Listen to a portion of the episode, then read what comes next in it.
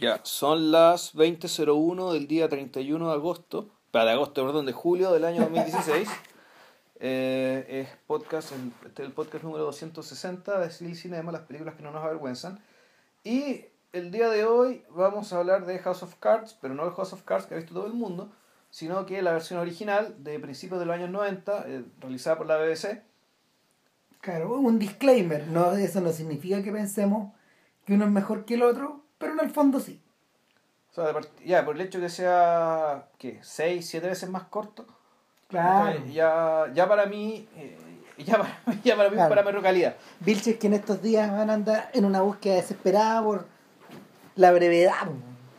Puta, todo sí. se alarga, weón. Si el- a ver, todo mi respeto, todo mi respeto para la pega que Netflix hizo con, con House of Cards, pero la verdad, puta, como en el capítulo 10 de la primera temporada uno se da cuenta de que la weá es un culebrón. Ya.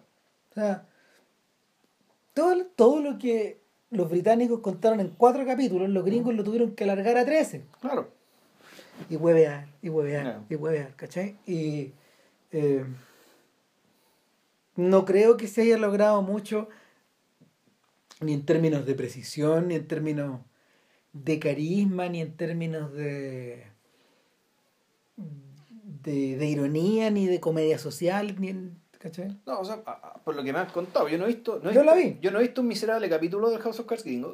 eh, lo que me han contado No es estáis que- perdiendo de nada. en que la. lo- Aunque hay gente que esté en desacuerdo, pero... Claro, me dicen que la gran diferencia en Río y, la- y donde hay una complejidad extra ¿cachai? es el personaje femenino. Es el personaje la esposa de Frank Underwood que tiene una importancia mayor. No, mejor dicho, tiene eh, uno viendo el House of Cards británico, el personaje de la esposa es realmente muy importante, pero de una importancia bien económica.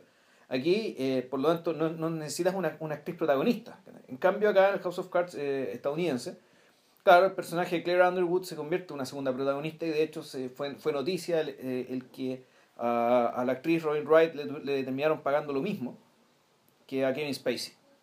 Ya en, la- ya en las temporadas, en las últimas temporadas. ¿Por qué? Porque en el fondo tenía el mismo peso. Eso en el House of Cards británico no ocurre. El, sino que, bueno, y aquí podemos entrar a, a meternos en el. A, a desmenuzar esta serie. Eh, uno podría pensar que la, el personaje de, de, de- Uy, ¿cómo se llama la esposa de Urquhart? De Francis Urquhart. De Francis Urquhart, Ni me acuerdo. A ver, busquemos. Ya, ya lo buscamos. Claro, este es un personaje que el que es una especie de Lady, Lady, Lady Macbeth que, tiene apariciones súper bien, bien fugaces, muy medidas. Está, está Lady Macbeth, que en el fondo aparece lo que aparece Lady Macbeth en la obra. No, aparece menos. Lady Macbeth es más importante. No, sí, pero, pero en el fondo aparece y se va, y se va, y se va, ¿cachai?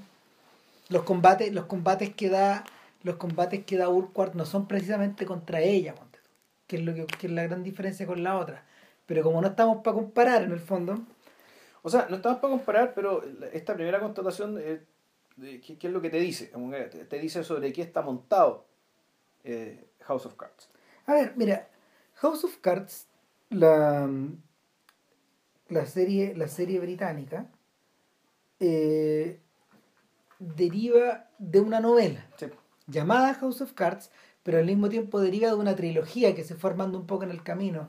Y lo que ocurre es que el personaje clave ahí, yo diría, más que, más que eh, Francis Urquhart, es Michael Dobbs. Michael Dobbs es el escritor. El escritor, sí. Claro, y, y Michael Dobbs, ¿qué características tiene? Michael Dobbs era un operador político, en el fondo, Del de- Partido Conservador. del thatcherismo. Claro. Entonces, eh, Dobbs se mete un poco en broma y un poco en serio. Es un gallo que se dedica a la pintura. Dobbs, Dobbs, Dobbs es un sujeto que, Es un sujeto que a- a- se dedica a escribir. eh, parece que también tenía interés en juegos de estrategia. La verdad no tengo mucha idea, pero, pero lo que, lo que, lo que sí, eh, lo que sí fue considerado una novedad eh, en, en ese tiempo es que este libro del 1992 estamos Claro, de alguna forma era como un poco el equivalente a un libro que, que se llama Spy Catcher, que es el libro que cuenta la historia de Philby en el fondo. ¿Cachai? Y, y el, el, el libro de este cazador de espías, que eran un poco sus memorias, era la historia de, de estos tipos que se dedicaban a buscar a estos infiltrados. El, el, quinteto de los cinco de Cambridge. que están- Claro. Entonces, Spy Catcher causó sensación en su momento porque era una mezcla como de eh, autobiografía, no ficción, eh, novela. Y un poco el House of Cards de Michael Dobbs es eso. Es un poco, tiene un poco de autobiografía, O sea, eso, pero también es tiene un eso. poco de, tiene, tiene, tiene un montón de ficción, Claro. y bueno, y efectivamente es un libro, una novela. No, y el. Y, uno podría pensar que aquí hay una. ¿Cómo decirlo? Esto es un. puta, es, es como decir, la industria y la experiencia, porque en el fondo claro. cada uno de los hechos políticos británicos, ya sea políticos internos, políticos externos, ¿cachai? han, han terminado sacando libros, muchas veces personas que participaron en estos mismos hechos. Entonces, no sé, pues, ¿cachai? Desde Jan Fleming para adelante, ¿cachai? Y de antes, con Y toda seguridad. probablemente antes también. Es esto el, el- el hecho de que la, en el fondo las desclasificaciones digamos, que, que terminan eh, que se que generan en Estados Unidos cada 25 años o en Inglaterra salían, se ocurrían a, tra- a través de la ficción. Sí. En el fondo, la- la- las cosas que ocurrían eran secretos nacionales, que se puta, ah, y lo terminaba contando en forma de novela, ¿cachai? No, claro, era novela, era permitido, digamos, pero puta, es, es parte. Eh, yo diría que el, todas las ficciones, todas estas ficciones que, que parten desde. No exactamente James Bond, o sea, James Bond naturalmente que eso ya es una ficción, una fantasía, digamos, so- sobre el tema, y sobre todo, la- y más, más aún las películas. Pero claramente las novelas de John Le Carré, digamos, son O las de Graham Greene Claro. en cierta medida. Que eso es más, eso es más literatura, pero hay ciertas que, hay ciertas que libros que están realmente encima de las experiencias de estos viejos, ¿cachai? Claro, o, o o el- no sé, est- est- estos libros que se han hecho sobre el, el- este famoso engaño del, del muerto del hombre que nunca estuvo. De este, de este supuesto espía muerto que tiraron y que recogieron los alemanes y que lo engañó respecto a dónde iban a invadir.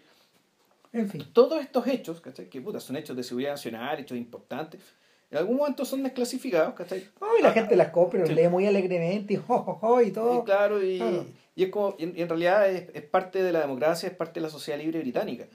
El, en realidad, en el fondo, el desparpajo, ¿cachai? Con que eh, se cuentan estas cosas. Y en el caso de Michael Dobbs aún es más llamativo. De hecho, te llega a dar la impresión de que el, el gesto de escribir este libro es un gesto más o menos parecido al de, al de, cuando, al de Francis Arquette cuando él decide convertirse en un pez político grande. ¿Cachai? Cuando, tú decís, cuando alguien del Partido Conservador llega y cuenta esto, y sobre todo cuando la cosa empieza a escalar hacia, eh, eh, ya hacia los capítulos finales, tú decís, esto lo escribió un tipo que está muy picado. Claro. Esto está escrito desde, desde la desafección, desde la bueno. decepción. eh, Cabe, cabe, cabe señalar que en el fondo eh, el, el rol que cumplía, el rol que cumplió Dobbs en algún momento en el gobierno de Thatcher fue el jefe de gabinete, se fue ser el jefe de gabinete. ya. No es exactamente el mismo papel que tiene Urquhart. Urquhart es el chief whip, él es el jefe de bancada. Claro. Ahora, Es lo- que esto- a ver, bueno, lo explicábamos ya perfecto. El sistema, el sistema británico es parlamentario. ¿Qué quería decir eso? Que el gobiernan, gobierna el partido que tenga más miembros del parlamento. Más MP, Member of Parliament, creo que esa es la sigla. Entonces, el, ya, dice, tenemos mayoría para hacer gobierno, listo. Pum, este partido eh, tiene gobierno y por lo tanto va a designar un gabinete dentro de los mismos parlamentarios. Entonces, dentro de estos parlamentarios, un grupito. Entonces, el chief whip o el jefe de, el jefe de bancada, que era nuestro personaje Francis Orcott, es el jefe, el, el líder de la bancada parlamentaria. Es decir, que tiene a todos los hue- a todos los hueones ordenaditos. Votando por lo que hay que votar. Si el gobierno dice hay que votar que sí esta ley, la pega del chief whip, el fondo de, de la pega que hacía Harcourt, era asegurarse de, que, de tener los votos, por las buenas o por las malas.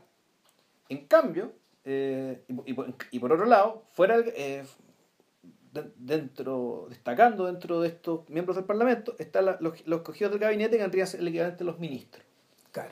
Y Dobbs era el jefe de, eh, no era el primer ministro, sino No. que era como el jefe de gabinete. Claro, en este caso Dobbs, Dobbs adopta el, el papel de, del segundo de a bordo de Urquhart cuando se convierte en, en El primer ministro. Ya. Claro, ese es su jefe de gabinete. Y, y, y lo que ocurre en realidad es que Dobbs tenía todas las credenciales del tipo de funcionario que, que Thatcher quería a su lado en los momentos en que entra a barrer con, la, con el estilo de política británico eh, de la posguerra finalmente. Ya. ¿cachai? Que, que era un estilo que era muy que era un estilo que era primero que nada eh, muy considerado del rival, en eh, había mucho respeto mutuo, en segundo lugar era un estilo donde eh, había cosas que se consideraban dadas, por ejemplo, el- la obligación de negociar con los sindicatos, eh, una cierta orientación esta- esta- estatal de la política eh, y de la economía sobre todo, algo que era incluso respetado por los conservadores. Entonces, eh, en el momento en que Thatcher entra, toda esa cosa se acaba. Y, y no sé, yo recomiendo que le echen una mirada en YouTube, si están interesados en el tema, a- al documental de Thatcher Years, que está basado, es un documental de la BBC, que está basado precisamente, de Downing Street Years se llama, eh, el- el- en las memorias políticas de la Thatcher. Ahora, lo interesante es que la BBC no lo armó obviamente sobre el lado de ella, pero sí sostuvo una entrevista larguísima con la vieja. eh, fascinante entrevista, que va siendo combinada con los testimonios weón, de los pobres weones que eran los ministros, weón, que eran todos lores y eran todos nobles. pues, weón. O sea, la vieja escogió, la vieja escogió un team de rivales, ya. finalmente, como para gobernar. A todos los tipos que se le opusieron, los puso en puestos demasiado cerca de ella. Claro. Y, y obviamente lo- la mayoría de estos gallos aceptó y, y era un tira y afloja y una cogota, una, un acogotamiento constante y un hostigamiento de mutuo. O sea, ella vivía en el fondo para provocar conflictos. Entonces, ¿hacia dónde vamos con esto? Que, que en el fondo, eh, en, en este escenario de profundo cambio, donde ella se considera a sí misma una suerte de puntal de un, de un naciente neoconservadurismo, eh, que no se estaba solamente produciendo solo ahí, sino que eh, está, está eh, teniendo su eco en, en el gobierno de Reagan, en sí. Estados Unidos, claro. Eh, Y en este Puta. picante paramo semi-salvaje en el que vivimos nosotros. Puta, no entremos en detalle, sí, ¿no? bueno. Claro, pero, pero claro, la revolución neoconservadora barrió con estos hábitos. Los gringos tienen esta, los gringos tienen esta, este, este adjetivo que, que le queda, que le cae también a esta situación. Ruthless, Sí, ¿cachai? implacable. Implacable, claro, bruto en el fondo. Y, y ese era el estilo de política de esta señora. Eh, entonces, un personaje como Dobbs, que había sido educado en Oxford, que era un doctor, que era un doctor en filosofía, que, que había mm, que había que había hecho creo que su PhD lo había hecho el tema de él había sido eh, el manejo eh, había sido en torno al manejo el manejo de la política nuclear de aquella época. Entonces era un gallo que en el fondo estaba perfectamente calificado para meterse en ese grupo. Y en ese grupo navegó naufragó y volvió a navegar durante unos 10 años más o menos. O sea, estuvo muy, muy encima para ver, para ver de, de, de, de primera mano esta, esta suerte de cambio de ritmo de la política británica, que, que a la larga tiene su eco, curiosamente, en el mundo de Tony Blair y Claro. en, el del New, en el del New, el del New Labour. Y, el, y claro, lo que ocurre es que cuando este weón publica el libro, eh, todos lo interpretaron como un comentario entre sardónico, eh, agrio y, e irónico respecto de esa de esta era sobre todo porque o sea cuando uno ve la escena inicial de House of Cards es maravilloso. House of Cards comienza el día en que ella porque no la, no la mencionan No. por nombre pero sí muestran Muestra la, foto, Sí, el día en que ella deja el cargo. deja el cargo y es un día feliz Claro. este weón está exultante weón. Todo reino llega a su final. claro Así empieza House of Cards. Ahora, es fascinante el momento histórico en que la serie se arma, porque los derechos de House of Cards, el libro, habían sido comprados un tiempo antes. Esto está todo muy junto en el, junto Sí. en el tiempo. En el fondo, Dobbs, Dobbs, eh, escribe este libro eh, en la época de ocaso de, de la Thatcher, cuando las presiones encima de ella van... Pero sí, John Mayor, John Mayor creo que empieza a gobernar en el 92. po. Viejo, House of Cards se estrena se estrena como con dos o tres días, el primer capítulo, con dos o tres días de diferencia de la renuncia real. De Thatcher, ya. O sea, es increíble lo que, lo que estos buenos lograron, porque en el fondo muestran el capítulo y la buena renuncia a los dos días. Entonces, es una maravilla, porque en el fondo es como estar viendo las noticias. Sí. Es como estar viendo la trastienda, al tiro. Entonces, lo que, y, y, y lo que nuestro personaje, weón, lo que nuestro personaje, que no conocemos muy bien todavía, porque no nos ha dicho quién es, Claro. eh, lo que nuestro personaje nos dice es que aquí, a partir de ahora, a partir de ahora viene la lucha a cuchillas. Claro. ¿Cachai?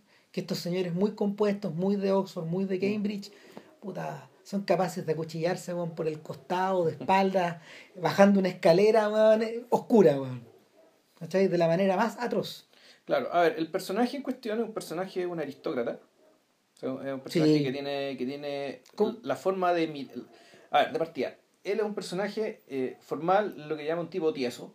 Estos buenos que, lo- que creo que los gringos dicen que como si tuviera un palo metido en el poto, ¿cachai? Claro. como esto- un tipo muy cuico que tú, tú ves por costumbre es, es- es de riqueza más o menos antigua. Ay, No sé, bueno, 300 años de aristocracia por lo El menos. apellido es escocés, sí, Urquhart. Urquhart. Fíjate, no lo sé. Mm. No lo sé. Eh. No es francés, no es tan cuico. No, no, no, no, no, no, no es Normando este weón. No, claro. No, no, no. No es tanto. Y, Sin embargo, eh, no, pues entonces es un personaje. Eh, cabe decir que los más cuicos de los cuicos de los ingleses tienen apellido francés. de- debe ser, claro, son, son los normandos. En, en la nobleza. Porque claro, la nobleza sajona al final terminó, termina, creo yo, desapareciendo o Sí. homologándose, digamos. Sajones son todos iguales.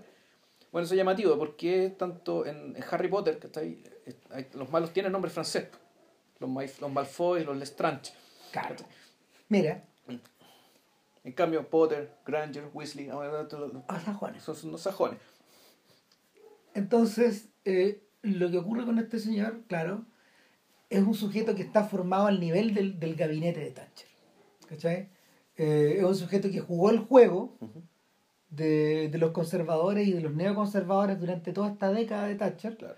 Sin embargo, eh, no es una persona que haya estado nunca en la primera línea de O fuego. sea, siempre fue, hacía muchos años siendo el chief whip, es decir, el jefe de bancada. Claro. Él no gobernaba, él él se aseguraba de juntar los votos para aprobar las leyes. Tal como ocurre con, Franz, con Francis Underwood en la, en la versión americana, hay una introducción donde el tipo explica cómo se trabaja. Claro. ¿Cachai? Y Te presenta a los, te presenta los posibles candidatos, a la gente en la que te... que son todos los sujetos del gabinete, miembros del Claro. gabinete, obviamente, Claro. Y él le habla a la cámara, ¿cachai? Como si... rompiendo la cuarta pared. Rogando la parte, la parte pared, como- Tal como en la versión americana. Claro, eh, como, lo, como, no sé, como Alfie, ponte tú. ¿cachai? Es que yo creo que por ahí va, O claro. como también los personajes de Shakespeare. ¿cachai? Como un personaje teatral, ¿no? que, que, habla, que hablan sus apartes, que es un largo aparte el, esto. Y, Y el marco, perdón, es el marco distintivo de esta serie que los americanos llevan a la pata de la cueca Ya, en su versión, en su versión gringa. claro. Y el y esto como recurso, ¿cuál es la impresión que se crea? Lo, lo que te queda la impresión es que ten- estamos ante un personaje que...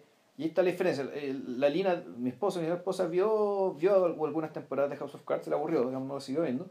Y la impresión que le dio desde el principio era que Underwood era siniestro. Desde el principio. En cambio, acá la impresión es, es mucho más gradual. Sí. El personaje parte siendo entre encantador e increíblemente cómico. Como Alfie. Puta, un poco como... Un poco- Más cómico que Alfie. Es más cómico que Es Alfie. más cómico claro. que Alfie porque Alfie, eh, Alfie en el fondo es cómico por su, en parte también un poco por su idiotez. ¿cachai? Claro, este tipo es por lo- cómico por lo bruto que es. por lo bruto, por lo inconsciente, por lo por lo simplón, por lo ramplón que es. Finalmente, claro, Alfie, Alfie aunque, no- aunque se haya quitado el, Mm. el, el, el acento cogni, lo lleva ahí adentro. Sí, pero no, y, y por su forma de ser también, por la, la aventura y las pellejerías por las que pasa, y por las tonteras que hace, y por, y por el fondo la hay una cuestión medio infantil también. Eh, este personaje también tiene algo de, de- que es un poco más sutil que eso. Es un personaje que, eh, que más que infantil, eh, en el fondo se, se está permanentemente riéndose de este juego que está jugando. Y, eh, y, y es importante es importante señalar eso porque porque en el fondo eh, la ironía es el método que él ha utilizado en sus, 50, en sus 40 años de carrera o en sus Mm. treinta y tantos años de carrera política como para mantener de alguna forma también la sanidad mental. Ya. Yo creo que no estoy seguro, no estoy seguro si en este podcast alguna vez hemos hablado con, con detenimiento del el uso del- de la voz en off. Creo que no. Yo creo que no. La voz en off en el cine, la voz en off en el cine sirve para distintos propósitos. No es exactamente igual a la, a la voz en off de eh, los radioteatros. Eh, no es exactamente igual a la, mm, a la primera persona singular de, de los libros, de la literatura. ¿Cachai? La voz en off sí cumple unas funciones, a, ver, la voz en off, tal como la voz en off de la, la- tal como la primera persona de la literatura, sirve para generar cercanía, sirve para eh, situarnos desde un punto de vista, sirve para eh, que el personaje que narra, en el fondo, nos abra su corazón, eh, a la- abra su corazón a la audiencia y genere esta empatía, y genere esta suerte de identificación. Ya. Sí, pero sirve además, sobre todo en el cine, para explicar cómo funcionan algunas cosas, que es lo que hace Scorsese. ¿Cachai? Es muy útil, por ejemplo, para, para contarte algo, para explicarte algo, para ponerte al Claro. corriente de algo, para informarte. La voz en off, eh, además, como lo prueba eh, Truffaut en Jules et Jim, eh, es muy útil a la hora de, eh, de generar O de ganar tiempo. de ganar tiempo, Claro. de ahorrarte, de, de- de funcionar como atajo y al mismo tiempo crear un torbellino oral que, que puede contrastarse, contrastarse o no con lo que uno ve en pantalla. También puede haber un torbellino en imágenes o al revés. Claro, eh, tenía- porque tú la, la, la película esta, me acordé de la, El amor eterno. Claro. La película de Caro. Puta, claro. O de. No, es de Genet. Es de Genet. Gran película. Gran, gran película. Película de podcast. De hecho. Sí. Un, un largo domingo de novios. Un, un, long- un long, eh, Un long dimanche de, de, de de. Sí. Claro, es lo que hizo, es lo que hizo este buen para redimirse a Amelie. Claro, fondo. claro. Es su anti-Amelie. Mm. Menos mal. Bueno, no somos muy amigos de Amelie. No. Pero, pero el, el, el punto es que, aparte de eso, la voz en off es muy, muy buena y eso sí existe, eso sí existe, por ejemplo, en, en Dickens y en un montón de otros, en un, o sea, hay un montón de gente que sigue después. Es muy buena como instrumento irónico. ¿Cachai? Tipo. Y, y en el fondo, al incorporar la ironía, genera esta suerte de, de, de, de, mm, de alternación entre la empatía y la distancia. Una y otra vez. Y, y los grandes maestros del voiceover y los grandes maestros de la primera persona manejan esto de manera maravillosa, como Sí, bueno. Cervantes. Pero ojo que la voz en off, es que claro, aquí el... Pero es que es- esto no es voz en off, o sea, Es que, es que, pues sí, no es, lo, no es- sí, es que no es sí. lo mismo que el, que no es lo mismo que el narrador de una novela, porque aquí efectivamente aquí uno de los personajes es la voz en off. Claro, yo, que- ¿sabéis que yo? Bueno, porque los libros no están narrados así. No, pues, lo que pasa me estaba acordando, no sé, Los libros de... de- pues tú, el, el, de el- Dobbs. el dono siempre se, se- me, me cuenta las cosas que escribe Lemony Snicket, ponte. Ah, claro. Que Lemony Snicket efectivamente, esa es ironía a cada rato, o sea, Muy él- británico. sí, está completamente. Claro, y, y Lemony Snicket es un weón que en el fondo se caga de la risa y se cagan los lectores, se cagan el texto, etc. Entonces, weá que no está reflejada en la película, o sea, porque no, no, no da, No, no, puede, no, no, cuesta mucho. no da, claro, o sea, es, es como lo que lo- los británicos tienen cientos de años de, de adelanto respecto de, de uno en esa weá, porque en Tristan Chandy, po, donde Tristan Chandy empieza narrando weón, desde que está en el, el vientre de su mamá, po, con, con total desparpajo, ¿cachai? Bueno, la, Mil- primera en- parte de la película en tenía 1700, mucho eso. La primera parte de la Claro. película tenía mucho eso, después sea la concha de su madre. Claro, pero, pero en el fondo, claro, todos estos todos estos como se llama, nos pulpean, no, de alguna manera nos masajean, nos invitan y nos envuelven. Y ahí es donde está la conexión con, ahí es donde está la conexión con Urquhart, ¿cachai? Porque si bien el personaje utiliza un recurso teatral, juguetea con la idea de, de llevarnos por su camino, de hacernos sus cómplices, de, de volcarnos de su lado, como si en el fondo él, no, como si en el fondo nosotros fuéramos miembros, miembros del gabinete secreto de él, ¿cachai? No, yo diría que algo es más. Yo, creo que- yo lo veo por otro lado. Es un, Y, yo- y, y, y- y de alguna manera, no sé, lo acompañamos en sus fechorías. o sea, el- la, la forma en la que él nos habla es al tiempo como si nosotros fuéramos posibles electores que y él nos tiene que convencer de su superioridad. Exacto. La- el uso de la ironía en general, en general, es una ironía que es muy divertida, que en el fondo que te, te quiere dar a entender de que dentro de todo, de que esto es un juego, que- Siempre es un juego. de que él está, de por lo tanto él está sano, él no está enajenado, de ahí la ironía, la ironía Son los de- otros. son los otros que están enfermos, son tontos, son brutos, ¿cachai? No, no tienen la perspectiva de las cosas. Eh, entonces, ese humor, es una ironía con un solo humor, es básicamente para distinguirse de los demás, digamos, de las demás marionetas que están dando vuelta ahí. Y, y también te habla como de, de una suerte de, de, de convencimiento o seguridad grandísima en la superioridad de su propia clase. ¿Cachai? Pues sobre todo de él.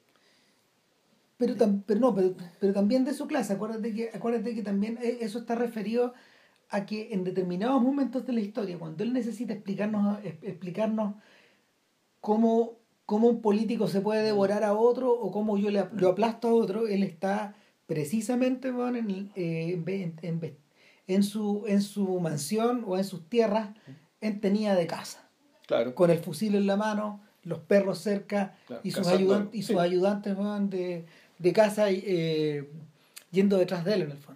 Y él disparando y, y, y cazando sus presas. Sí, pero, pero es que eso es más bien parte de su caracterización, porque él, yo creo que efectivamente el tema de la pertenencia de clase, la única superioridad que te puede dar es cierta comprensión más inmediata de ciertas complejidades del uso del poder, ¿cachai? Pero a esta altura del siglo, del milenio, digamos, ¿cachai? La mayoría de sus rivales eh, no, son de, no son de su clase, digamos, son burgueses, digamos, son burgueses, middle class, ¿cachai? Bueno, y, de hecho, lo- lo- los personajes que. Y, pues, de, y la, de hecho, y la cámara de los lores que te muestran ahí es, es un espectáculo, pero lamentable. Es digno de Hogarth. Lamentable. O Es digno de los, es digno de los grabados de Sí. Hogarth. Esta gente gorda, estos jóvenes como hablando de la casa del zorro. rosados, Sí. medios calvos, con ojos pequeños. Sí.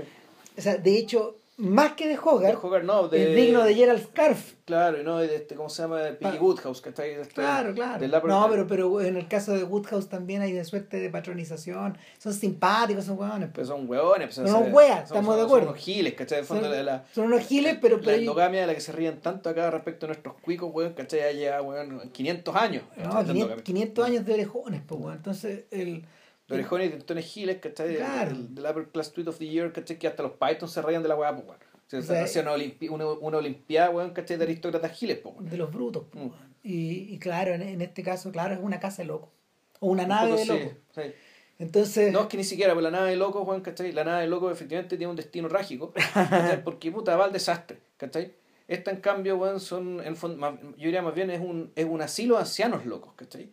Que no van a ir para ninguna parte, que no van a hacer nada, digamos, y lo que, y lo que hagan no importa nada. Es una, bueno, sí, eh, es como un círculo del infierno, ¿cachai? El círculo del infierno de la irrelevancia, mm, ¿cachai?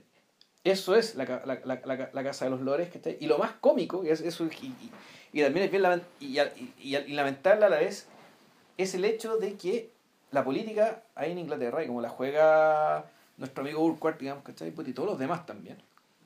Y como se, como se ocupa en la vida real, como nos hemos enterado también, ¿cachai? Ahora con todos los cagazos que había en el Partido Conservador, es que todos estos tipos están en connivencia con dueños de diarios, que lo único que sueñan es ser lores, po, todos van para allá. po. ¿cachai? Todos quieren, qui- quieren eh, ir a meterse, ¿cachai? Que la, la pompa, la pompa la importancia, ¿cachai? De ir a meterse a ese asilo de ancianos dementes, ¿cachai? Que, Claro. que es la Cámara de los Lores. Entonces hay una curiosa triangulación ahí, ¿cachai? Y de, de, de, de tres grupos que están permanentemente metiéndose en los negocios del otro, jodiendo a los otros, para agarrar una cuota más de poder. Porque están los medios, Claro. están los lores, por otro lado, Pero los lores valen no- los no- lores no- van no- en callampa, no- no y están los Urquhart, que son los hueones que son los, son los mercaderes, weón. son los hueones que, que transitan de un lado para otro. Si, si el, en, en algún momento, en algún momento este sujeto, este sujeto cuando empieza a explicarnos en el fondo este bestiario, y él habla de las distintas personas que lo rodean y los distintos tipos que lo ayudan. Eh, él los va manipulando a todos. Sí. Él ar- los articula a todos. O sea, él como Chief Whip. Eh, a ver, en, en sucinto, ¿cómo explota House of Cards? House of Cards explota ya desde el primer capítulo. Francis Urquhart básicamente se da cuenta de que él es un talento clase A que está haciendo una pega clase B. Y, Entonces, en algún momento... el- él, quiere una, él quiere una secretaría en algún No, momento. él quiere, él- no, él quiere ser miembro del gabinete. Eh, exactamente, él quiere ser miembro de gabinete en esta pasada. Él quiere ser ministro ahora que viene el reemplazo de la, de la ministra Thatcher. Ya está más o menos claro quién va a ser el primer ministro conservador. Que es como un John Mayor, de hecho. Que va a ser es como John Mayer, es un, pero tipo, parecido. un tipo medio anodino, weón, ¿cachai? Que, que parece que un buen, era un buen chato, un buen hombre. Es un sujeto, de hecho, que viene, que viene de la burguesía adinerada, no es un noble. No, un noble tampoco. Eh, eh, y es un sujeto, es un sujeto que él ya tiene sus elecciones hechas de antes, bueno, y tiene sus compromisos, bueno, y, y a puertas cerradas se decidió todo en un descuido de Urquhart. Claro, entonces Urquhart lo dejan fuera, pero él ya antes ya venía picado porque su propia esposa en algún momento le dice, le dice ¿sabes qué? Tú eres, tú eres este cargo esta cuestión. ¿Hasta cuándo? ¿Hasta cuándo? estás dejando que buenos más tontos que tú, ¿cachai? En este país. No lo dice así, pero en el fondo eso es. Entonces, ahí está el primer empujoncito a lo Lady Macbeth, ¿cachai? Esta aparición como de, de que de- detrás de este, de este gran hombre, ¿cachai? Puta, efectivamente hay una gran mujer. Y, y básicamente Urquhart empieza a usar su poder como Chief Whip, es decir, su capacidad de chantajear a todos los parlamentarios de su partido para hacerlos votar por los que ellos quieran y teniendo su información para empezar a socavar el poder. Iba eliminando uno. Claro.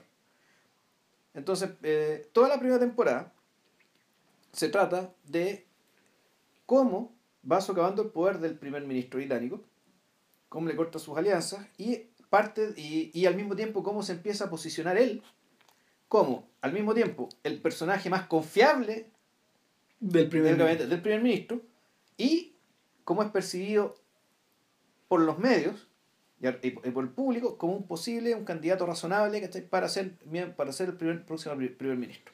Claro. Entonces, el, entonces hay un personaje súper lamentable que es el experto electoral. Claro, que, que en, la, en la otra serie es un sujeto que es como una suerte de... Es un, es un actor de teatro, eh, el, el personaje que... O sea, en esta... Toda la primera, toda la primera temporada es muy parecida, es prácticamente un remake. Da igual, ya. Claro, y también hay una periodista, también está este otro sujeto que tiene, que está lleno de vicios, que, que tiene cosas ocultas, que está adicto, Ya. etcétera. Y, y claro, pues está este experto electoral que en el fondo le sirve como operador. Ah, o sea, y peor que operador. no, uno, un- con las manos en la mierda y en la sangre. En el fondo, en el fondo este sujeto lo, lo tiene para hacer el trabajo sucio y el y, y peor todavía. Claro, entonces, el, aquí el, el- lo que es interesante es que los primeros dos capítulos principalmente te exponen la, eh, te exponen la situación, te exponen la situación por una parte, te exponen la estrategia de este sujeto, ¿cachai? Y ya de- de- de del final del tercer capítulo, y ya en el cuarto capítulo todo se precipita. Es una serie que es realmente muy veloz, ¿cachai? que cuesta, en la que no puedes desconcentrarte. No. Porque, porque- porque- Pasan eso- muchas cosas. pasan muchas cosas, pero al mismo tiempo no quiere decir que sea esto donde esté pasando todo todo, todo el tiempo. sino también hay momentos de pausa, de gente que realmente parada, gente, ge- gente conversando, sirviéndose un copete, digamos, ¿cachai? Se toma el tiempo para darte escenas, ¿cachai? Que para, para que la escena no sea siempre gente hablando y hablando y hablando y hablando y hablando, ni con persecuciones, ni, no, no, no es así. cuestión tiene su ritmo, pero, pero, es una serie donde que efectivamente es trepidante. Claro. Eh, el centro de la. El, si bien el centro está de- del, de estos primeros cuatro capítulos de esta primera serie, gira en torno a obtener el poder, tal como en la, tal como en la serie anterior, eh, la otra, el otro, el otro incentivo en el fondo para seguir mirando cada capítulo es ver que eh, a cada momento la manipulación de Urquhart precipita al, al abismo a los que lo rodean de una manera inevitable. En ese sentido sí se parece a Macbeth. ¿Cachai? Porque, porque todo lo que toca, todo lo que toca, todo lo que toca Macbeth finalmente se deshace, se desintegra. O se-. Claro, o no, lo- lo- los, que tienen suerte se arrancan. Sí. Los que tienen Pero suerte se algunos, arrancan. algunos cuentos sí se arrancan. Claro. No, bueno, y Ahora, en este caso en particular, lo que tenemos por delante, claro, pues la caída es la caída del experto electoral y de la periodista. y de la periodista, que ellos son las, las dos víctimas principales y al mismo tiempo los mayores articuladores en esta subida hacia el poder de este Claro. gallo. Claro, y, y- y es notable que el personaje, pero ya en el tercer capítulo, uno, uno presencia ya el, el momento en que este personaje pierde el dominio de sí mismo en cámara. Y es una. Y esto en realidad, y, y aquí yo creo que hay que sacarse el sombrero eh, para. ante el actor, el protagonista, que nace de Francis Urquhart, el actor Ian Richardson, un actor británico naturalmente.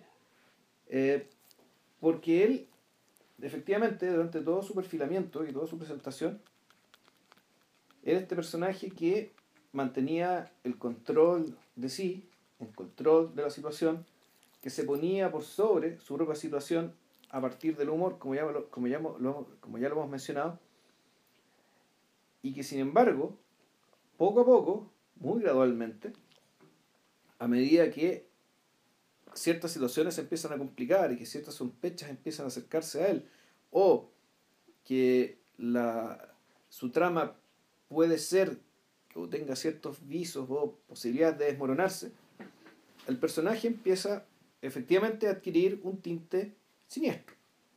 Un personaje que.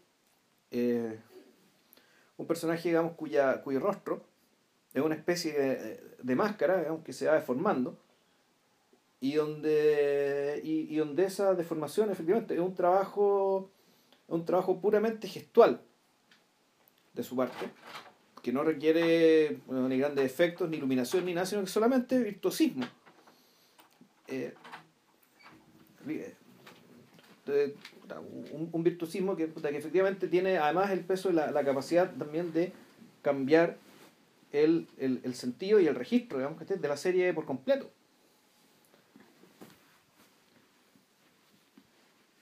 Ahora, eso cambia un poco cuando pasamos a la segunda. Yo creo. Lo que pasa es que eh, ya en la segunda temporada uno ya sabe de lo, de lo, que este tipo es capaz. En el fondo, el- el- la primera temporada también te sirve para, eh, para ya poner todas las cartas sobre la mesa respecto de qué tipo de persona tenemos aquí. ¿Ve? Y por lo tanto, la segunda temporada uno, puede uno podría entenderlo como una especie de, de réplica de la primera, en el sentido de que, uno, la estructura de personajes y la, y la estructura de relaciones que se, esta- que se entabla es más o menos similar, solo que estamos cambiando un personaje por otro. Sí, un poco así. Y, y de hecho el, el combate ahora es distinto. Claro. Tení, tení... Ya no es la lucha por el poder, ¿no? Ahora, en, ese sentido, cuando, cuando en- creo- no sé si en el prólogo del príncipe, ¿cachai? o Maquiavelo decía, y claro que este es un libro que está hecho básicamente para que la gente pueda hacer tres cosas con el poder.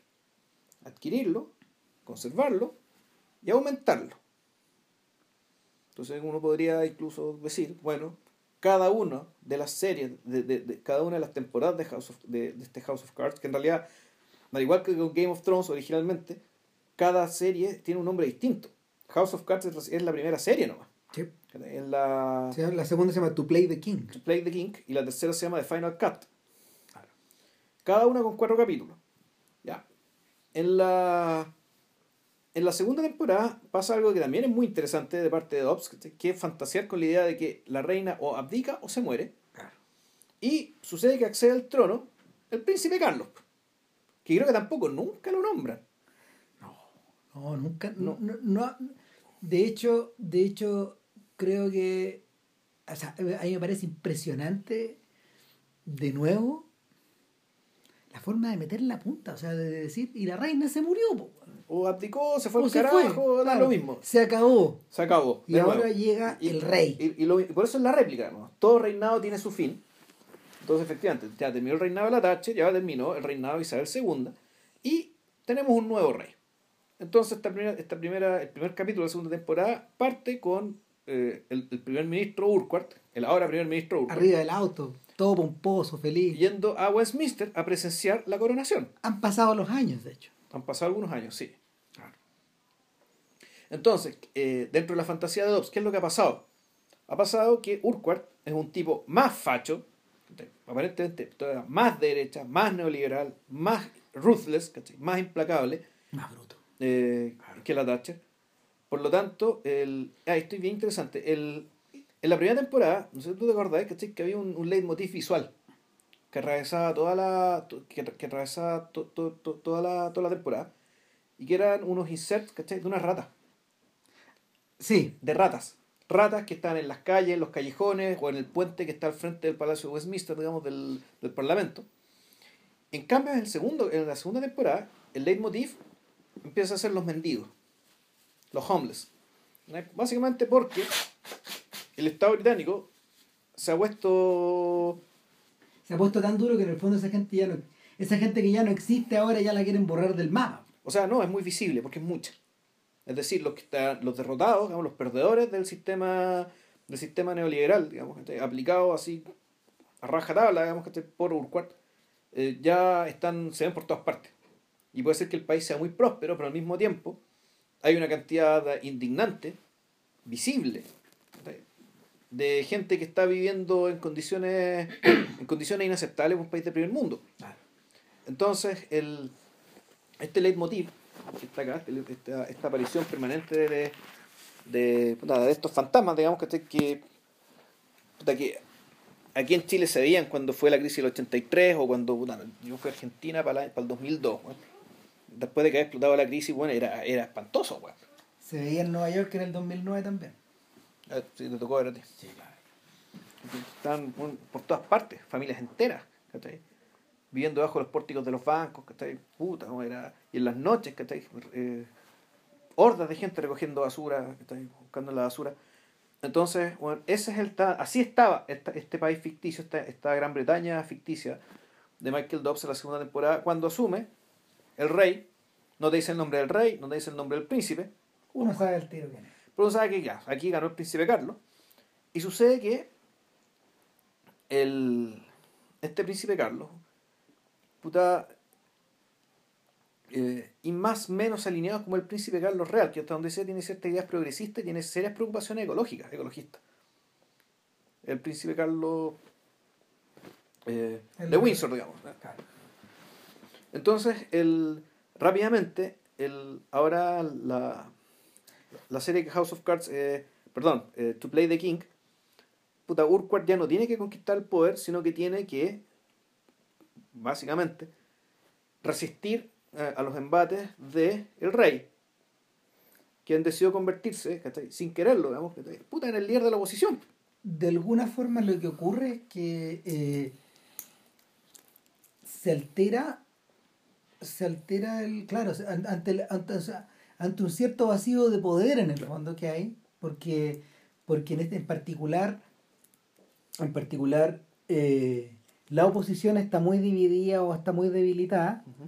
El rey empieza a ocupar esa posición eh, debido a que él también tiene su pequeño gabinete o su grupo de asesores que se plantea en evidente, en evidente contradicción con lo que eh, la gente de Urquhart quiere. No, y, y de abierta contradicción también en, la, en cómo, cómo están caracterizados. Ah, no. El, el, grupo, el, grupo que acompaña al rey es básicamente un amigo que lo conoce desde la universidad. Eh, y, que, y que en la serie descubre su homosexualidad. Claro, porque, eh, puta, sí. Y, y esta. Y, una, y una atractiva asistente mulata, raza negra, perfecto, para, para, los ingleses. Que ojo, también hay un personaje características similares en la primera temporada que era, que era el amante del... La, amante de nuestro, de nuestro operador. Del, operador experto electoral. ¿Cachai? Pero es básicamente este un grupo, dentro de un grupo bastante idealista y, y movido, movido por la lealtad, el cariño. Por la diversidad. Eh, por la diversidad. En cambio, Urquhart tiene un, su segundo a bordo, es un tipo que es más siniestro que Urquhart, si cabe. Mm. Eh, y que básicamente la, uno lo que ve es el personaje en baños turcos, ¿cachai? Extorsionando dueños de diarios, poco. Ah, no, ahí. Porque- eh, él- él- este gallo es su músculo en el fondo. claro. ¿Cachai? Es su. Me acordé. Me acordé de. Me acordé de yo, Claudio, y de la familia de los Julio en el fondo. Este, este weón es cejano. ¿Cachai? Que era. eh, eh, no sé, no me acuerdo si ese personaje es real o no, pero. Pero en el fondo es un sujeto. Bueno, es Jack Knife. Es un sujeto de la guardia pretoriana, ¿cachai? Que está dispuesto a sacar el cuchillo y a, a pasarte por la cuchilla. Y él sabe dónde apretarte y él sabe dónde. eh, él, él- él sabe dónde presionar y. Y es un sujeto que en el fondo, en la, en la primera serie, él mismo, él también ha encontrado su. Eh, o sea, en esta segunda serie él encuentra el final de sí mismo de alguna Claro. manera. Yo, ahí me, yo ahí me termino perdiendo un poco porque eh, cuando uno, en, en el caso de House of Cards, lo que uno va, eh, de la americana, lo que uno va observando, que también hay un personaje similar, uno, y se llama, se llama de la misma forma, de hecho, eh, este sujeto se siente traicionado de la misma manera que Urquhart se siente traicionado por sus pares. ¿Cachai? Y lentamente va perdiendo un poco acceso a, a Francis. Y el, el, el peligro es que al mismo tiempo maneja mucha información.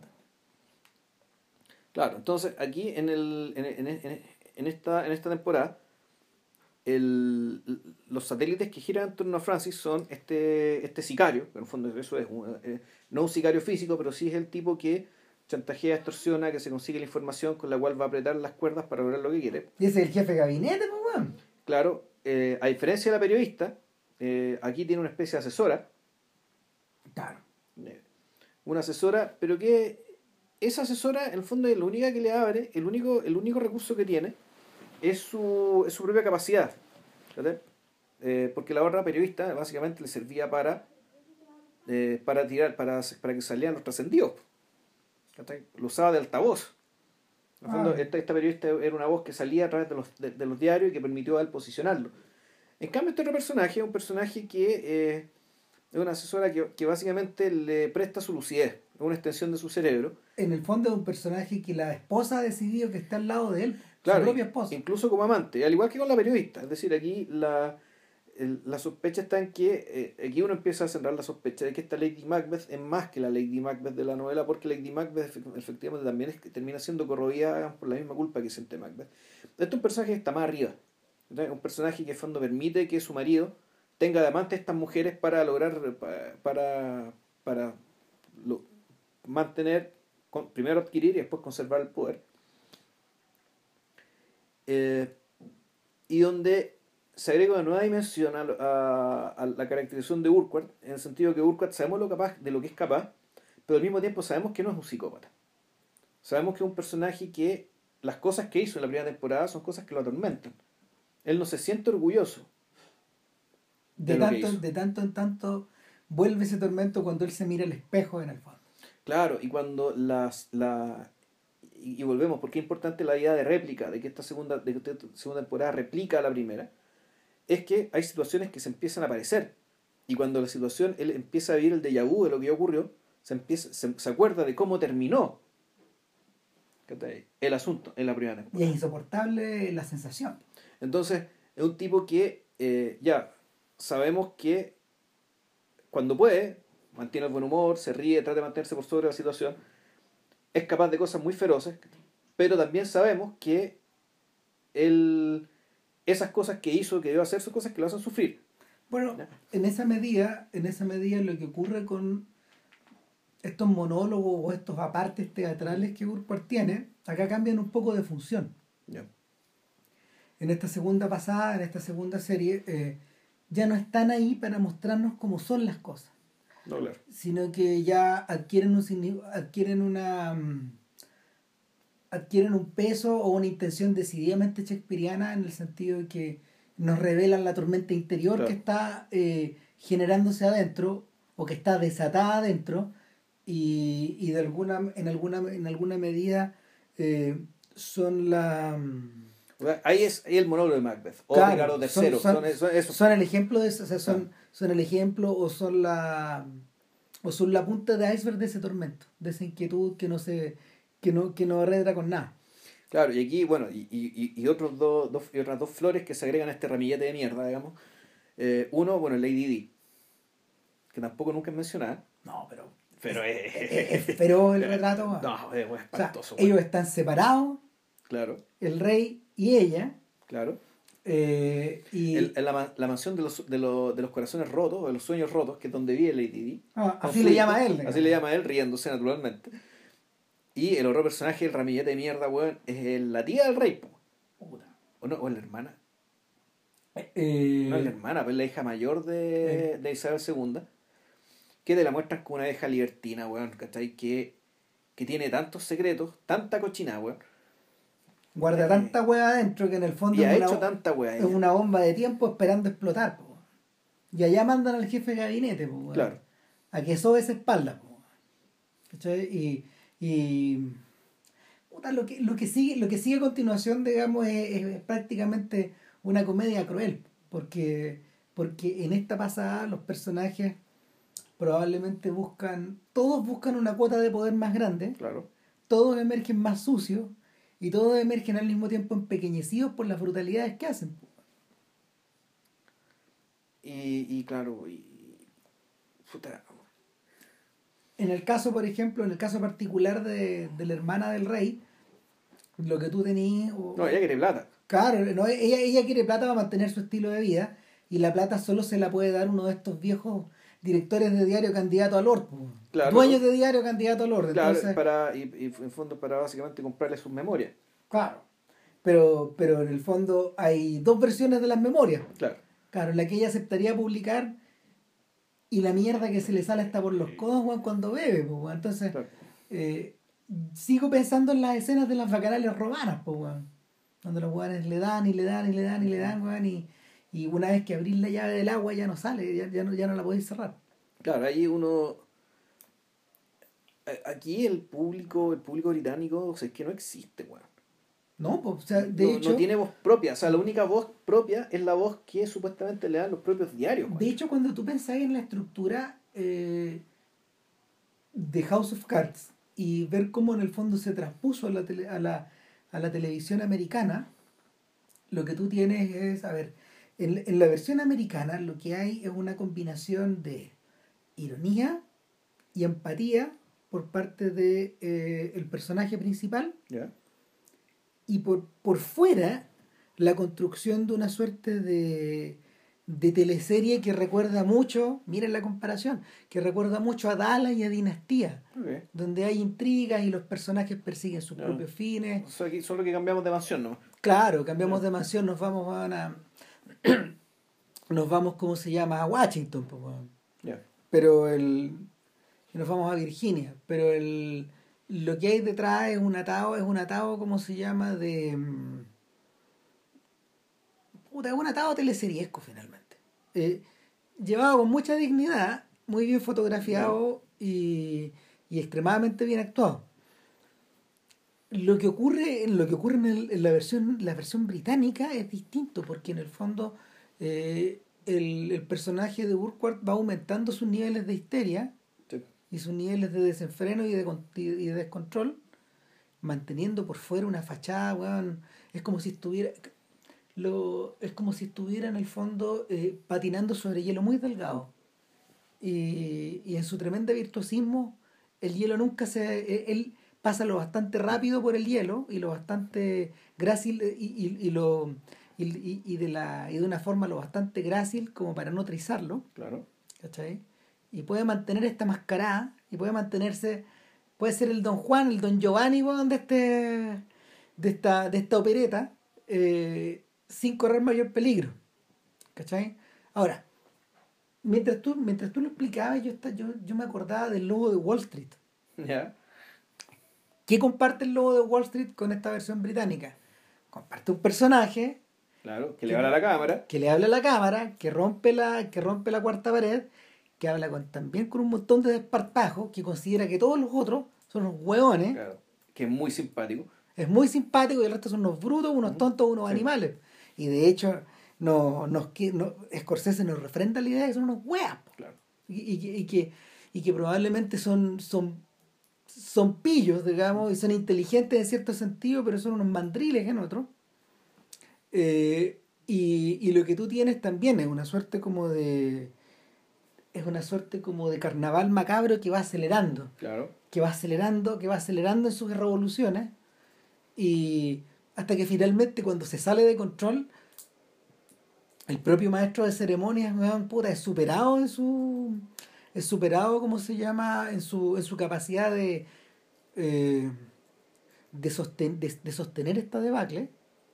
¿Cachai? Se le va de las manos. Pero al mismo tiempo, no hay público. ¿Cachai? El, ¿qué es lo, ¿Dónde está la gente real?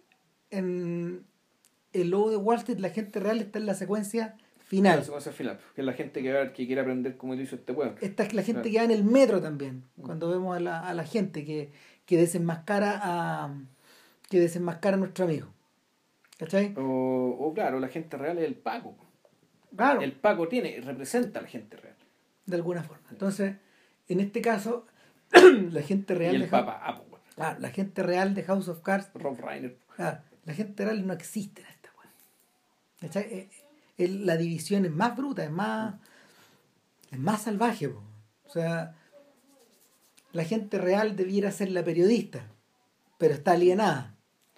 ¿Cachai? Totalmente alienada por su pega, por la devoción que siente este, este viejo, weón. No, no, aparte que la, es, es todo complicado porque lo, además los, los- los periodistas, los medios, son medios funcionales a. ¿cachai? demasiado funcionales a, o sea, desde su línea editorial, su claramente son son operación son una especie de operación política, pero de, los dueños que negocian y se, se alían y se pelean, digamos que con estos otros seres poderosos que son los políticos. Es interesante verlo, weón, de esa forma, porque de cara al Brexit y a la mm, y como se llama la, y a la actual debacle en la que está sumida la política, la política weón, del partido del partido de los Tories, eh, puta, cuando uno ve la- las portadas de The Sun, cuando uno ve weón, la forma, o sea, las estupideces weón, que, que los mismos dueños de diario propiciaron a la hora de, de, de promover la salida, Claro. Puta, decir, no ha cambiado nada, pues, weón. O sea, yo creo que al revés. Sí ha cambiado. ¿A, a, a- voy- ¿a qué voy?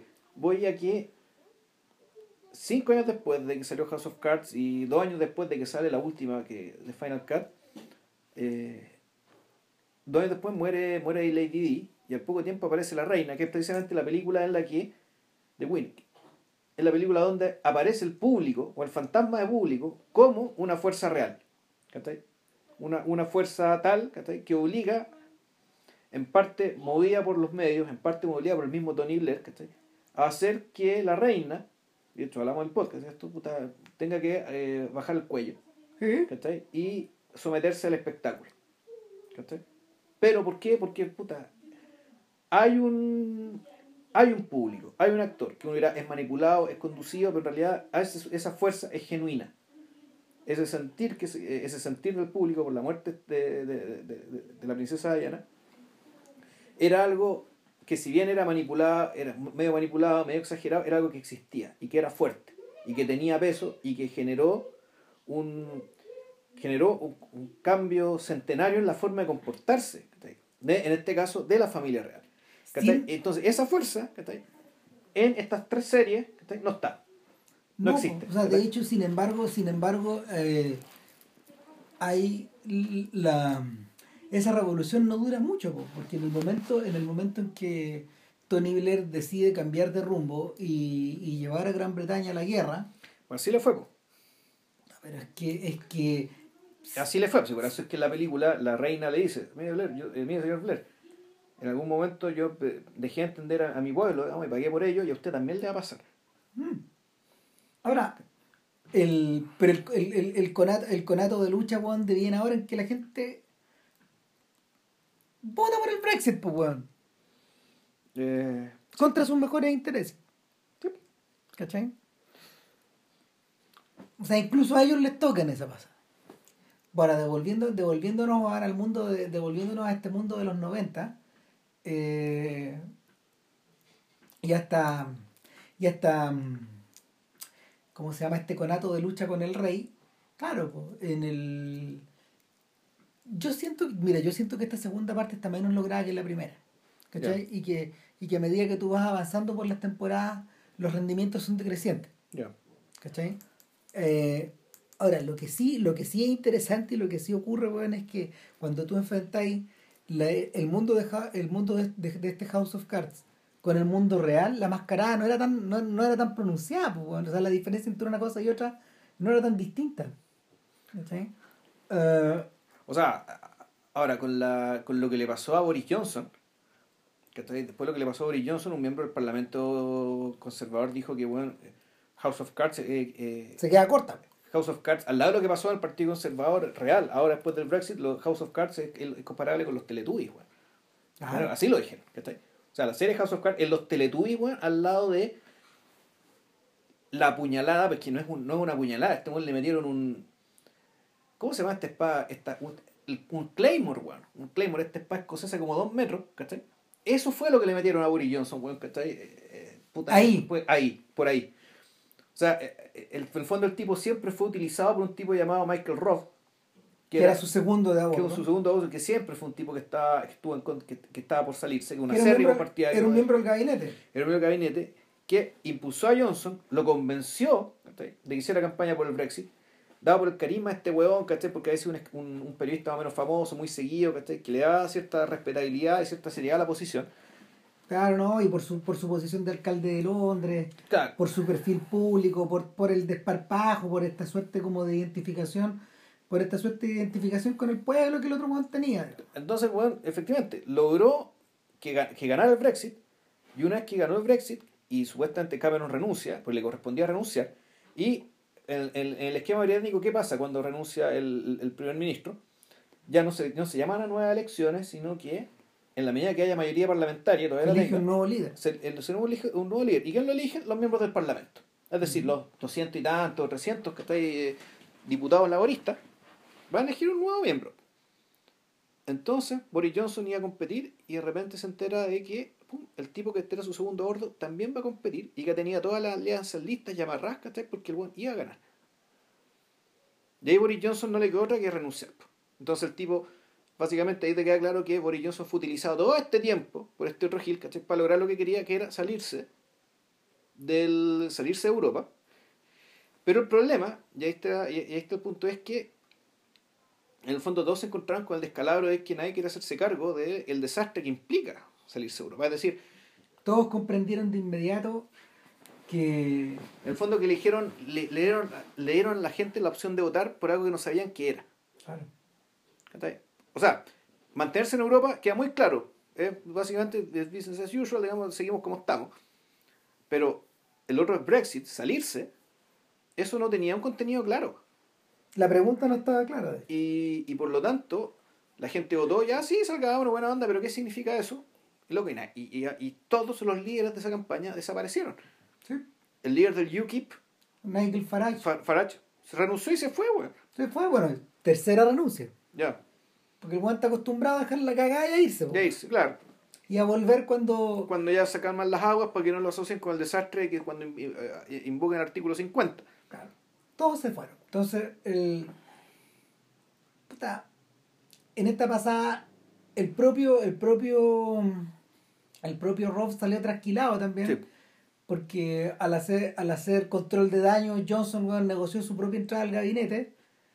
Pero el gabinete, pero el Claro. gabinete de un tercero, Teresa May. De Teresa May. Que, que ya asumió ya, ¿no? Sí, asumió. Ya asumió como eligió, eligió a Boris Johnson como, Como, como, como canciller. canciller, pues tanto, lo pones cagándose la risa. Te pasaste con ese payaso. Es como elegir aquí a Tarut de canciller, pues bueno. Peor, no, peor, peor, no, no. Es elegir a Navarro de canciller, A Boone, güey. a Boone de canciller. No, pero Johnson no es tan weón. No sea, ¿Tú has visto cómo, no, cómo menciona a los negros, weón? Las cosas que ha dicho de, de, de- de los asiáticos, de los negros, weón. Eh, utiliza, utiliza términos que son como de, siglo- de principio del siglo XX, weón. No, sí, sí, es atroz. Eh, el, eh, el sujeto cuando, cuando, le, cuando está cuando está en su primera conferencia con el secretario de Estado americano, eh, la primera pregunta es, bueno, ustedes a pedir perdón por todas las, por todo, y, y le empiezan a citar la- las cosas que ha dicho, sí, con comillas. Claro. Y el, el tipo dijo, eh, que el, pasa es que que- el, de- el desfile de disculpas de- de- el, el desfile de disculpas que tendría que ser es tan largo que prefiere ahorrárselo. Bueno, hay que decir que esas cosas las dijo cuando, antes de ser un político, durante mucho tiempo él era, él era, él fue periodista. Esas, muchas de esas cosas, esas opiniones respecto de los otros jefes de Estado, eso las dijo no necesariamente como siendo político o teniendo un cargo en, el Partido Conservador, sino que como periodista corresponsal. Pero ahí están para venir a buscarte después. Claro, Nada, Claro. entonces el, ante, la, ante la presencia de estos monigotes, en realidad no me extraña que en el bestiario de Dobbs aparezcan reiteradamente sujetos así. En, el, en, la, en la segunda serie lo que sí ocurre y, es, y, y, y adquiere una suerte como de, de cariz entre sardónico y trágico es que finalmente si es posible tu play de King, pues, si es Sí, pues. posible manipular al rey. ¿Cachai? Eh, y es posible en la medida de que el rey, eh, al ser antes que todo un símbolo, eh, el, hecho de, el hecho de serlo precisamente le transmite una fragilidad que, que es objeto, que puede ser objeto de, de, manipulación, de control o de, o de puesta en duda. Sí, bueno, de hecho el truco que hace que hace que hace Urquhart para vencer al rey se, se ve un poco burdo. Sí. El truco es burdo y de- dentro de la ficción para el público también es burdo. O sea, eso efectivamente lo- lo- lo- los- los rendimientos decrecientes, digamos que, que ese programa es cierto. Es decir, el giro que toma, el hecho para que la situación que sería absolutamente favorable al rey, por un lado, se, se, re- se revierta, es a partir de un hecho bastante tonto, No lo que- expliquemos, de No lo expliquemos, no, ¿para qué? Mire, cabrón, eh, eh, esto está en Netflix, Véanlo. son 12 capítulos de 40 minutos y ahí tenéis 3, 4, 5, 6 temporadas del House of Cards gringo. ¿cachai? Entonces, en términos de, de economía, si es que valoran su tiempo, eh, Ahorran. ahórrenlo, digamos, y, y vean la versión, y ve- vean la versión británica. Ahora, otro detalle, otro detalle que ocurre con la serie es que en el fondo, y a lo mejor no sé, en mi percepción, el propio Urquhart em- termina por entender que, que como figura dentro de esta opereta, él no es tan brillante como él pensaba. ¿Cachai? Y, la- y la. Él no es tan brillante, es más burdo de lo que él creía, tiene menos control de la situación de lo que él. Sí, pero él, De lo que él nunca, sentía- él nunca está consciente de quién es el realmente más brillante que él y que está manejando la situación. Él Ah. sabe que su esposa es más inteligente que él, creo Sí. yo. Él lo sabe, pero no sabe más que eso. No, po. y ese, o sea, lo que pasa es que lo que ocurre en ese, lo que ocurre en ese mundo, o en esa, o en esa ala de la historia, está en un país desconocido. Claro. ¿cachai? Está en un país desconocido, es parte de unos atavismos que no, que no se pueden entrar ni a discutir, weón.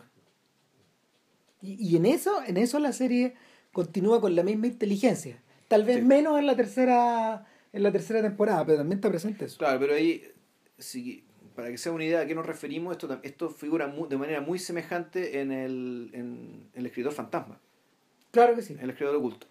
Es una dinámica súper parecida que yo ya está, está copiada. Eh, es que yo diría que obedece también una estructura, a una estructura para poder, para poder art- articular estas ficciones que ya, que ya está asentada nomás. O sea, más que... Piensa, piensa que eso, piensa que eso no está presente nomás en esto, po. Te transportas a las novelas de Robert Graves y, y la esposa de Augusto es, es- es la gran eminencia gris de esa historia. ¿Cachai? La gran eminencia gris de, de Yo Claudio. Eh, es la esposa. De hecho, hay, hay homenaje súper claro en, en este House of Cards a la, a, a la, a la novela y bueno, y a la serie de la BBC, weón, que había sido transmitida 20 años antes o 15 años antes, ¿cachai? Y que llegó para acá. Y que llegó para vimos acá, claro, y, y en el fondo, y es de podcast también esa weá, así en el fondo el, la manera de la manera de articular la, la manera de articular eh, las desgracias y, y, y el poder en la familia de los Julios tiene esa misma lógica nomás. La única diferencia es que en realidad eh, el narrador de esta historia, que es el, es el emperador en su, en su ancianidad, eh, él, lo, él, él lo explica él lo explica con pelos y señales. Porque forma parte ya de su propio discurso, de un discurso que él entendió. Claro. ¿Cachai? Eh, eh, el- en parte porque las memorias ficticias de este Claudio que, que, que rescata a Robert Graves para la posteridad eh, son parte también de una conversación con los muertos finalmente que el emperador mantiene en forma permanente en un mundo del cual se siente cada vez más desconectado. Y, y, es una conversación con su abuela en el último término, que es la hija. Con la esposa de... Con Lidia. Eh, y claro, y, ahí, ahí está ahí está presente ese, esa suerte como de de bestia o de daimon o de o sea sí que, que eso pero es más pues, porque bueno aquí yo creo que en la, tercera temporada eh, en The Final Cut que transcurre muchos años después. es hartos años después. Es decir ya Urquhart está más viejo ya el país derechamente ya no lo tolera no lo aguanta quieren deshacerse el hueón a, toda costa. ¿qué hacemos con este hueón? y lo que él quiere y ahí, y ahí es donde se conecta con la con el final de la, de, la, de la segunda serie es que de alguna manera en esta torpe opereta que, de la cual él está a cargo y que se llama, que se llama Gran Bretaña, eh, él mismo no es una figura lucida y, y, empieza a preocuparse de su legado. El legado, claro. Claro, es medio parecido a lo que le ocurre a Ricardo Lago en esta entrevista que le hizo Héctor Soto en la, en la semana, digamos, donde Héctor entra preguntándole, ¿está en problemas la República? Presidente.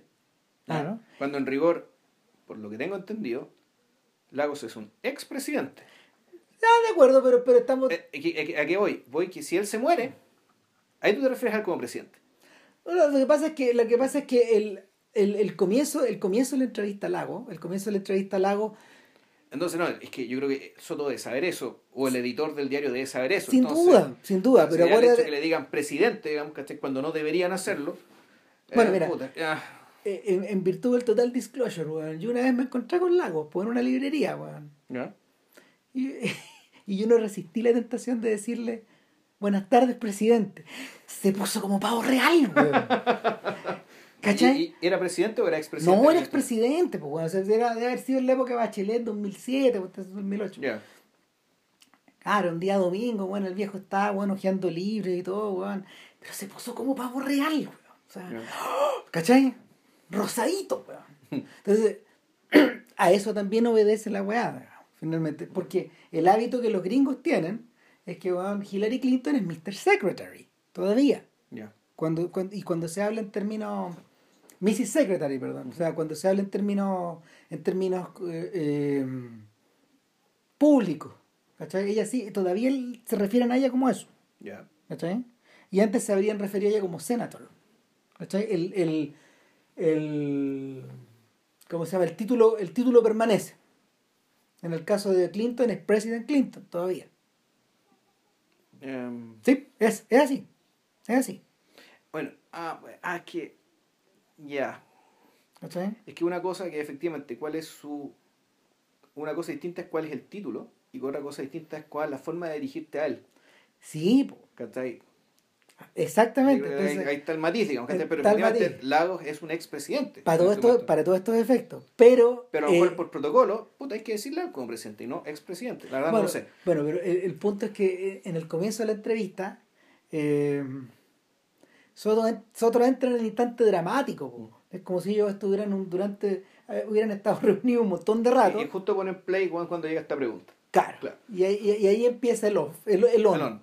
Entonces Está claro, eh, eh, eh, obedece precisamente a esta necesidad también de, de, de hacer arder la hoguera también, para huevear, digamos, también, ¿cachai? Porque en el fondo uno de la uno de los presumo que uno de los intereses de la de la nota de la tercera también tiene, tiene, tiene que ver con el reavivar el fuego en torno a la discusión y hace rato que Lago está coqueteando con la idea de meterse en este juego, precisamente a pesar de que, en, la, a pesar de que en la entrevista eh, siempre está este juego de que no, todavía no, en marzo o tal vez antes, etcétera. A ver, si, si nuestro gran capital fuera inteligente, cosa que dudo, ¿cachai? Sobre todo después de lo que hizo Luxich, ¿cachai? A, partir de las cagas con Riva, deberían estar llevando a Lagos a Lapa. A hacer campaña. A Lapa porque si Piñera vuelve, el país va a arder. Y, Piñera ya mostró que no es capaz de tener el país tranquilo, trabajando y operando, digamos, ¿cachai? ¿Qué es lo que quieren estos gallos, ¿cachai? O sea, con Piñera, eh, puta, va a ser lo mismo el 2011 y peor. Y No hay peor. necesidad de sacarle el tarot a esa weá. No. Para mí es evidente. ¿cachai? Y aparte que eh, efectivamente yo creo que también sea el tema, se da lo que de- el, el- el fenómeno que dice este Mo- Moisés Naim, ¿cachai? esto de que el poder se deteriora, de que el poder cada vez es de peor calidad. Entonces, llega un presidente después de otro, el presidente que viene después, por defecto, tiene menos poder que el anterior. Independientemente que el otro no haya hecho ni una ley de amarre, no haya hecho ni una Ojo hueá. que eso no tiene nada que ver con la legitimidad. No necesariamente. Puede estar relacionado, pero Es que están relacionados, porque la medida, ese, el poder de menor calidad es precisamente porque el poder mismo el que se está deslegitimando, el, bueno, el poder entendido de esta manera, el de esta manera centralizada, ¿cachai? y eso se demuestra en el Estado, en la iglesia, en los clubes deportivos. Ah, lo que está pasando en el fútbol chileno, en el fútbol mundial, ¿cachai? Es una forma de estructurar el poder que parece Está estar en cuestión. crisis ¿cachai? para todos los ámbitos de la vida, ¿cachai? que funciona sobre la centralización, en grandes burocracias, ¿cachai? donde hay una cabeza unipersonal, ¿cachai? que supuestamente es la que es la cara visible digamos, de esta gran burocracia que articula todo. Y esa forma, es- esa forma, de- esa forma de, de tentar usar el poder es la que está en cuestión.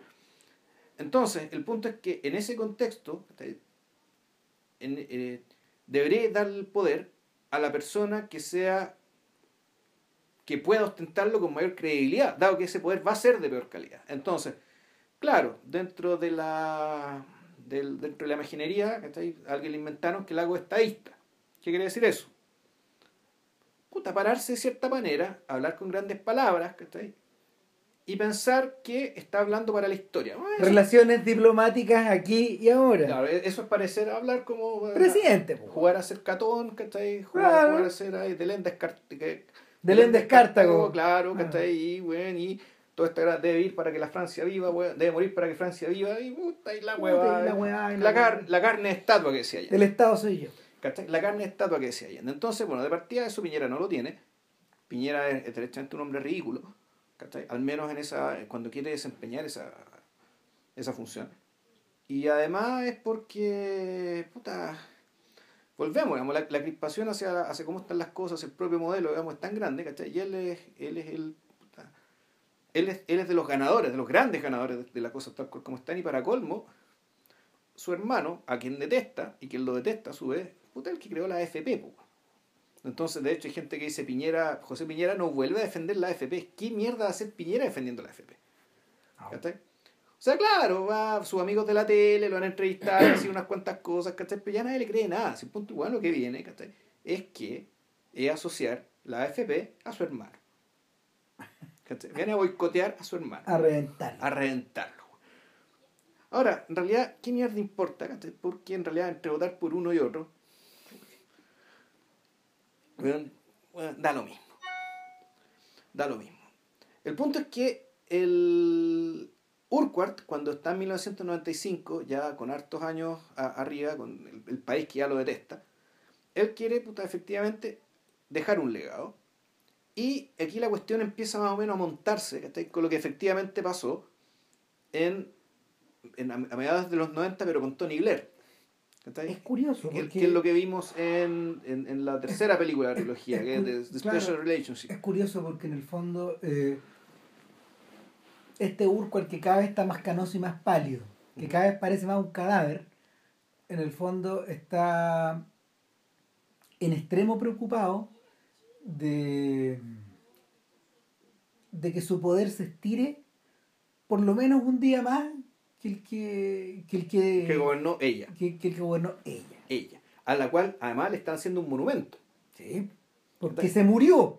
Claro, ahora. En, en esta tercera Sí. serie se muere. De hecho, se adelantaron, estos desgraciados se Sí. adelantan, porque la tercera serie, años, sí, la tercera serie empieza cuando ella muere. Claro. Entonces, Ahora, se- pero lo notable es que. notable, impresionante. Pero no, es que esto es más feroz porque en la primera película, en la primera, en la primera serie, quien muere, o sea, ella termina su reinado.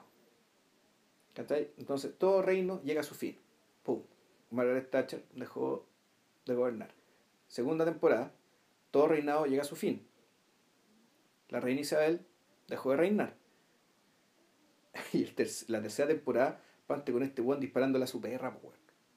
Sí. ¿cachai? Porque su barriga estaba muy enferma, que eso se iba a morir, así que el weón ya, pobrecito. weón llorando ahí, weón, con su rifle de casa, weón, ¿cachai? Con el que mataba tórtolas, weón, ¿cachai? Pavos reales o lo que sea. Le pega el tunazo, weón, a la pobre perra, po. Y ese es el tercer reinado que llega a su Bueno, fin. qué ¿Cachai? manera de referirse a ella, weón. Weón, eh, claro, y en paralelo, ¡pup! además se muere, se muere Margaret Thatcher y empiezan a construir el, el monumento que es más de, de- el, un, monumento un de monumento, claro, un monumento parecido al que existe en, Hi- en Whitehall a, Churchill. Claro. que donde Churchill es como un tanque, weón. Sí, a todo esto, tú no viste la película con la Meryl Streep, ¿o ¿sí? Vi pedazo. No, pero eso, Don't, no, eso don't, no es podcast. eso Don't, no es podcast. don't, no, no, no, huye de esa weá. No, arranca esa mierda, weón. No, pues, no le creo a nada que no esté escrito por Peter Morgan. No, no sé, sí, sí, ah, de- debe haber más gente capaz sí. en Inglaterra, pero ese no lo era. El que hizo eso no lo era.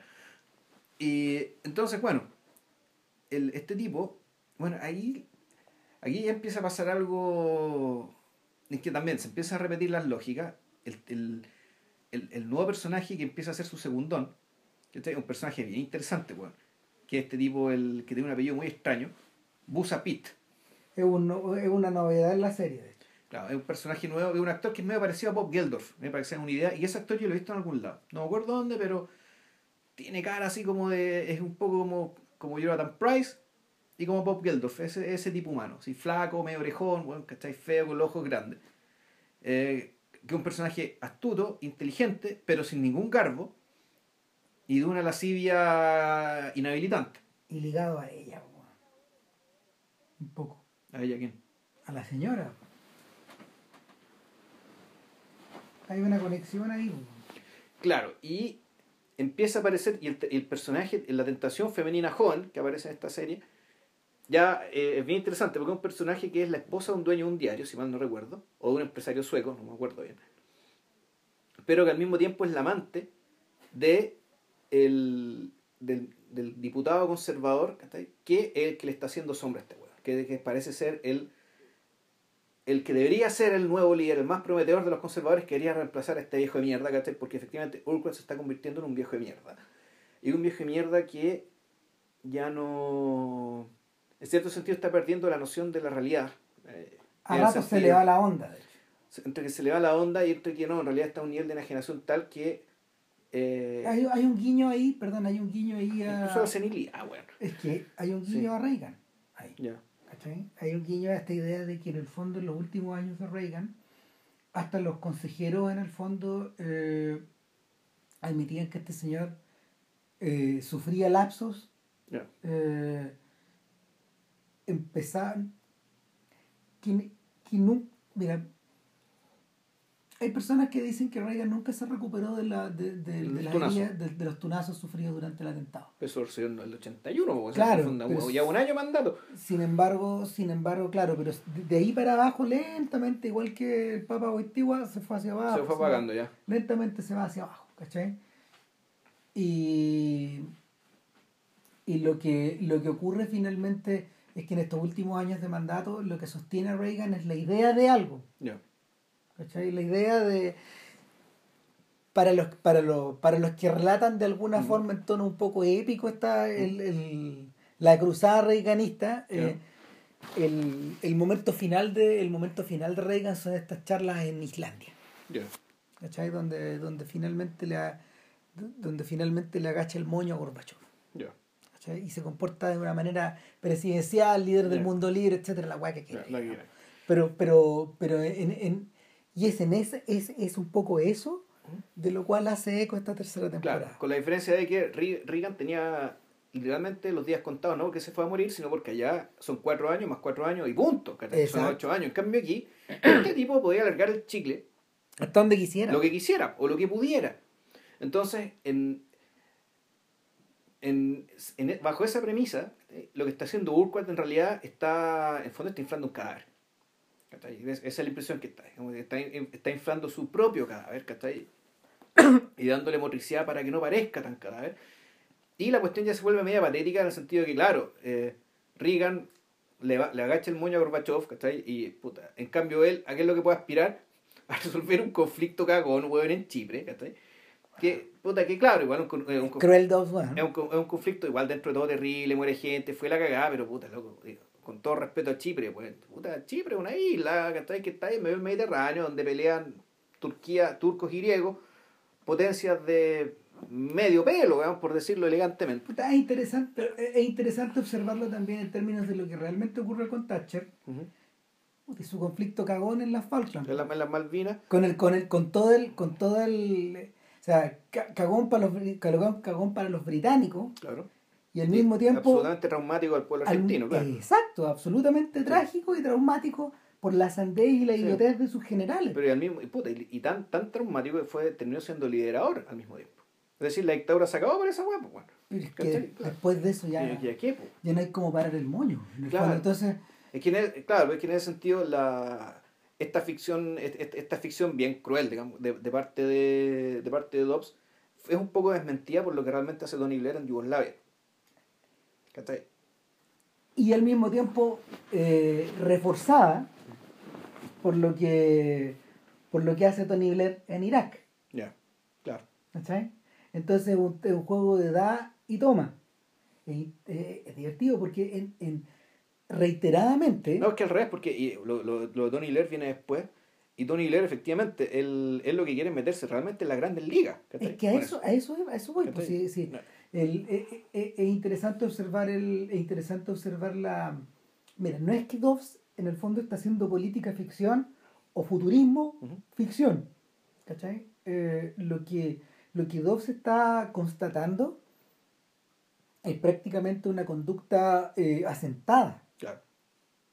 Es la necesidad de estos gallos de sentir que su legado o su poder son realmente probados en estas grandes ligas Claro, en fondo es la... es el fantasma del imperio es el fantasma del imperio, pero en realidad el fantasma del imperio, pero en realidad es, es el temor al provincianismo, es, es la conciencia, ¿cachai? De que siendo, pese a todo, siendo haber sido durante mucho tiempo como la gran metrópoli del mundo, ¿cachai? de haber jugado en las grandes ligas, de haber sido un imperio, pero claro, está reducidos ahora al provincianismo. La dosis una de- isla, y la dosis de provincianismo que tienen ha sido Claro. refrendada por la actitud de millones de votantes claro, que prefirieron estar lejos claro, de la Unión Europea que metidos dentro. sin saber que la Unión Europea, que claro, puta, que en Londres envió un millón de extranjeros, po, bueno. un millón de extranjeros solo en Londres, de hecho en Londres, bueno, naturalmente, que ganó, el, el- nos quedamos por masacre, de hecho los buenos quieren salirse del Reino Unido, bueno. cosa que naturalmente es imposible, ¿cachai? pero así de, de apestados están, bueno.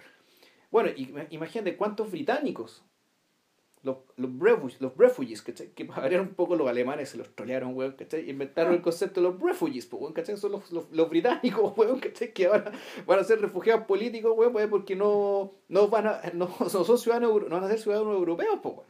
¿no? ¿Cachai? Estos ingleses quieren en Francia, weón, que se van a ir estupendamente en Toscana, perdón, en, en, en la Provenza a tomar Ah, vino, no, weón, en, que- en España. en España, bueno, los mafiosos, Claro. entre ellos. La, la gente que sea al Mediterráneo a tomar sol, weón, ¿cachai? Vivir o a Holanda, andando a hacer. Puta, cagaron, weón, ¿cachai? Va a tener que hacer todo el weón los papeles, weón, ¿cachai? Entonces, el, en ese sentido, sí, pues este, este aspecto de este aspecto de, de Urquhart como estadista es reducido a una especie de teatro de títeres. pues, Sí. Es la cagada. O sea, eh, o sea donde tiene a. Y, y- y es bien divertido porque efectivamente el- mientras quiere hacer este gran legado con este acuerdo, este, al mismo tiempo, eh, puta, hace todo lo posible para provocar Europa y dicen, dice el Parlamento que él, él va a proponer para ahorrar todo el tema todo el tiempo, todo el tema de la plata y el tiempo en traducir los documentos oficiales. Puta que la Unión Europea use como idioma oficial el inglés. ¿Cachai? Y lo dice por un fin político, no lo dice en serio, se lo dice para desviar la atención, ¿cachai? Porque esto es algo que no hemos conversado, pero es muy importante en esta serie el tema de que el Parlamento británico, los debates del Parlamento británico son un grandísimo y divertidísimo show. Transmitido por la televisión en vivo. Y es uno, de los programas más vistos en la televisión, son los debates parlamentarios, porque efectivamente son entretenidísimos, parece que tienen que hablar poco tiempo, ser muy concisos ¿cachai? en la información que dan, y las respuestas, y, la, y, la, y, y los comentarios, respuestas, ida y vuelta, puta, son de un humor, de un sarcasmo, de una ironía feroz. De una economía, weón, y de un... de un- de- puta. Entonces, puta, eh, lo- el tema de lo, puta, lo, lo decimos al final, tal vez hay que decirlo antes. De hecho, perdón, el gran teatro donde la serie transcurre finalmente o, lo que, o, o el único lugar donde el único lugar donde donde tú, donde tú sientes una suerte como de mm, ambiente catedralicio es dentro del parlamento. Es que, es que más que catedralicio no es un teatro ese es el teatro sí, sí es un teatro pero, pero pero está esta idea de que y todo lo demás está esta idea de que hay algo de peso detrás ahí. Además está esta de que en el fondo estos guanes discuten ante una gran mesa repleta de unos libros gigantescos, que son las leyes de, esta, de, de, de, de este islote, claro. No de unos libros vetustos, que nadie toca, de hecho. Que nadie lee eso, pues. No, claro, y el primer ministro se sienta como uno más. Claro. En la primera fila es uno más, entonces por un lado, a la, a la derecha, visto desde la perspectiva de la presidencia, a la derecha están los conservadores y a la izquierda están originalmente los, los Whigs, los liberales, y con el tiempo fueron esos reemplazados por los laboristas, de Labour, por el partido de masas, de, de masa de trabajadores. El, entonces, el, la, la, forma que tiene el personaje Urquhart de hablarle al público, de usar, de usar la ironía, digamos, también tiene un complemento con esto. Ah, ese es su teatro. Ese es el teatro. Entonces, lo que nosotros vemos en realidad no son ni siquiera son los ensayos, son las bambalinas de este gran teatro. Entonces, y aquí, en, este, en esta tercera temporada, el, este gran teatro se vuelve más importante. Es donde se vuelve más importante porque, porque su enemigo, porque antes el, enemigo era el rey, el rey no era el parlamento. Y en la primera temporada, sus enemigos eran la gente de su propio partido, por lo tanto las peleas no podían ser en el parlamento, tenían que ser en las oficinas de y en la interioridad, digamos, de las oficinas de los distintos miembros del Partido Conservador. Claro, todo era oculto en el claro. En cambio acá, su enemigo pasa a ser este, este, el, secretario del, Foreign Office, digamos, que en algún momento defecta, se pelea con él y se da a los laboristas. Y la pelea se produce, pa, acá, en el mismo Parlamento. Y donde pasan todas estas cagadas, empiezan las denuncias, que este buen sale con que el idioma inglés tiene que ser el idioma del, de la Unión Europea.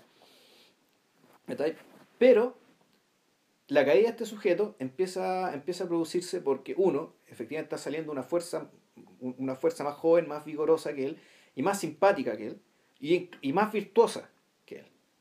Ya. Eh, este sujeto está acompañado por una parte de, ahora su esposa tiene un papel más importante porque ella básicamente le está ayudando a gestionar el hecho de que este, este, esta resolución del tema con Chipre le va a permitir que cierto, cierto, cierto magnate turco eh, que ciertos, ciertos pozos petroleros queden en el territorio turco de modo que un magnate turco que puede usar de ellos y le paga una comisión. El fondo, millonaria. Millonaria. El fondo están comprados como los penteados y los soquimizados, de, aquí, de, aquí, de aquí de Chile. Vamos, es la misma wea. El fondo Urco y su esposa se dejan comprar por este magnate turco. Em, entonces, está esto. Además, y aquí está la cosa más, eh, más novedosa, digamos, y hace que, este, que este tercer, esta tercera temporada, yo creo que es la más densa, donde hay más cosas, que hay más elementos de trama y de personajes dando vuelta aquí. Y que... Por lo mismo a lo mejor se habría beneficiado un poquito más de duración. Sí, un, un capítulo más, bueno, ¿cachai? Yo creo que estamos. Un capítulo más y estamos. Pero no, pues tenía que ser cuatro. Y claro, aparece todo un tema del pasado de Urquhart, que él cuando como cuando era muy joven, pudo un, crimen de guerra que él cometió cuando era muy joven y que estaba clasificado, que no se, que no se sabe que es él. Y que también es algo que le vuelve a la cabeza, digamos, y, se retoma la idea del personaje, de, este personaje no psicópata, digamos, que de este personaje que en el fondo que tiene conciencia y que el costo de, reprimir, el costo de reprimir digamos, esta mala conciencia también empieza a verse en pantalla. Entonces, el, esta tercera temporada tiene, se agrega hartos elementos, son hartos elementos con los que trata de hacer malabares al mismo tiempo. Eh, y a todo esto se agrega además un escándalo internacional con producción fuera de, fuera de Inglaterra o que simula ser fuera, fuera, fuera del Reino Unido, ¿cachai? Con una operación comando, bueno, ¿cachai? Es una cuestión que es muy de película gringa, ¿no? Esto como de la... es lo que menos funcionaba.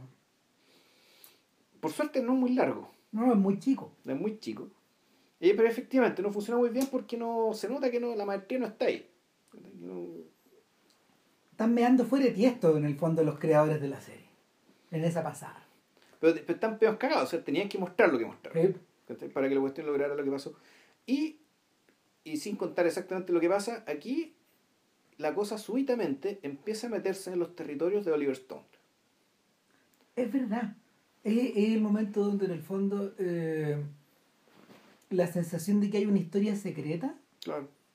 eh, Donde aparece otro personaje que ya está en la segunda temporada, que era un poco el que el agente de seguridad, claro. que es el guardaespaldas.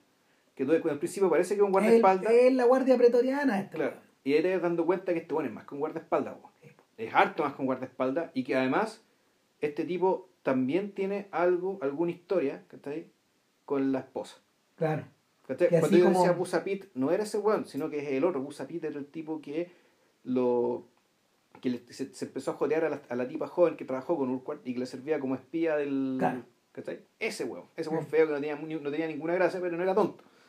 ¿Cachai? Este otro guardaespaldas, eh, este, este weón sí que es siniestro. Este es el weón más siniestro ¿cachai? de toda la serie. No me acuerdo el nombre. ¿cachai? Y este personaje, ¿cachai? con la esposa, te empiezan a dar a entender lo que decía Christian respecto de que efectivamente Urquhart te empiezan a decir que Urquhart no es el más inteligente aquí, que hay gente más inteligente que él, y Urquhart no lo sabe, y nunca lo va a saber. ¿no? Está más allá de él. Está más allá de él. Claro. Entonces, ¿por qué Oliver Stone? Porque puta, básicamente te da la impresión de que efectivamente que hay un poder oculto. ¿cachai? Y que Urquhart está ahí porque estos buenos lo pusieron ahí. Desde el principio, desde que la esposa le dijo a Urquhart, bueno, sabéis que tenéis que ser tú, que seáis tú. Y que internamente también se está tomando la decisión de que Urquhart ya hay que sacarlo porque Urquhart no se quiere ir, porque Urquhart es básicamente un no muerto, es un cadáver que no entiende que está muerto y quiere seguir y seguir y seguir y seguir. Y por lo tanto, ¿cachai? para eso está el poder oculto, ¿cachai? para torcer estas anomalías. ¿cachai? Em, y en ese sentido también, la, la ficción que hace Polanski a partir de Tony Blair ¿cachai? es más o menos lo mismo. Es decir, Tony Blair siempre fue un agente de la CIA, o lo que es peor, siempre fue tan tonto ¿cachai? que siempre fue manipulado por su esposa, ¿cachai? que sí era agente de la CIA. Esa es la lectura que hace, eh, no es que haya sido exactamente así, pero Tony, eh, pero Polanski está tan emputecido con Tony Blair, ¿cachai? que crea una ficción donde hace que, ha- hace que esto parezca plausible, que ya lo hicimos en un podcast anterior, el, de, el del escritor oculto. Ahora, mi pregunta es, yo creo que está claro que Oliver Stone tiene razón, Eh, hay un poder oculto en Estados Unidos, que de hecho no, no tiene nada oculto. El punto es que el poder oculto en Estados Unidos va a permitir que Donald Trump gane la elección.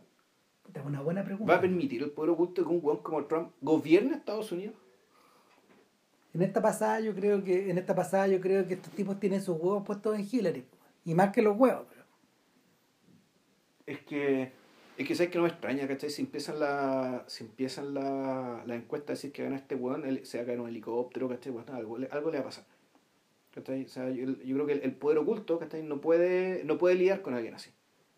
No, no, porque en el fondo este es lo que los gringos llaman el wild card. No, este, este es un invitado, este es el invitado que llega a la fiesta weón, sin que nadie lo invite. Claro, claro. pues, eh, eh, El weón que no sabe de música y quiere ser jockey, el weón que no Ah. sabe, que no, que no sabe, no tiene idea de preparar tragos y está preparando los tragos, ah. el weón que no sabe las reglas del póker y quiere hacer croupier, O sea, más, allá- más allá de que uno esté en favor o en contra de Trump, este, este sujeto, al revés de lo que le ocurre a Bernie Sanders, que finalmente es defenestrado, digamos, en esta en su, en su apuesta por llegar a, en su apuesta por No, llegar hasta el él final. perdió nomás. O sea, No, pero también tan- pero, pero, pero en la medida, en la medida que algo de credibilidad le des tú a los a los mails que, que el comité el comité central en el fondo del Partido. Demócrata, weón, puta, eh, emitió, claramente hubo, claramente hubo manipulaciones por detrás. sí, pero mira, pero al mismo tiempo, por último, Bueno, pero- Sanders era senador. O sea, Sí. es un weón que está metido dentro del sistema, sabe cómo funciona. No, pero, pero en el caso, en el caso de Trump, Trump es la, Trump es la expresión perfecta, weón, del descontento de la gente. po. O sea, independiente de lo que uno piense de él. La gente, más, y más allá, más allá de, más allá de los blancos, más allá de los racistas, más allá del, Sí. más allá de la gente que se siente eh, que se siente interpretada por un weón de la tele, eh, este es un voto de protesta todo chancho también. Claro, pero el voto de protesta hasta donde llega, bueno. Puta. Sí, es protesta nomás, pues, ¿cachai? Bueno, es Brexit punto. otra vez. pues, La gente que el otro día decía, Oye, pero ¿sabes qué significa esta yo cuestión? estaba, yo estaba acá manifestando mi descontento, pero puta, yo no pensaba que mi opción iba a ganar. Sí. Bueno, al menos estos sujetos pueden manifestar su descontento. Bueno, miro de cara a la elección del 2018, bueno, en- del, del- del 2017 en Chile, bueno. Y iba a ganar Walt Disney por masacre. po. Claro. Bueno. Pero en fin. Nada, pues.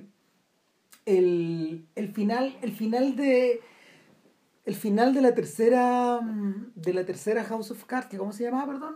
Eh, The Eh, Final, Final Cut. Cut, Final Cut, Claro, el final de The Final Cut, de alguna manera. eh, de alguna manera puede que prefigure lo que le vaya a ocurrir a Francis Underwood eh, en las siguientes temporadas de House of Cards. Lo que ha ido pasando es que en el fondo la figura de su esposa se ha ido agigantando y emerge como su principal Claro. enemigo también. Claro, porque tiene su agenda propia. Claro. Pero lo, lo que ocurre de fondo también es que la, el deterioro mental y moral del sujeto también es, es cada, Ese vez, es cada vez más grande, claro. Claro. Claro. Ahora, bueno, yo no sé cómo, anda, cómo está manejando el tema de los tiempos, porque el... Más lento nomás. más lento. Porque ah, Underwood ya era un hombre mayor cuando empieza... Perdón, eh, Urquhart ya era un hombre mayor cuando empieza la Claro, serie. Underwood, ah, no, Yo creo Underwood es más joven. no, pero Underwood, Underwood tiene como 50. No, 50 claro, y algo. Urquhart andaba, yo creo, por los 60. Sí, sí, claro.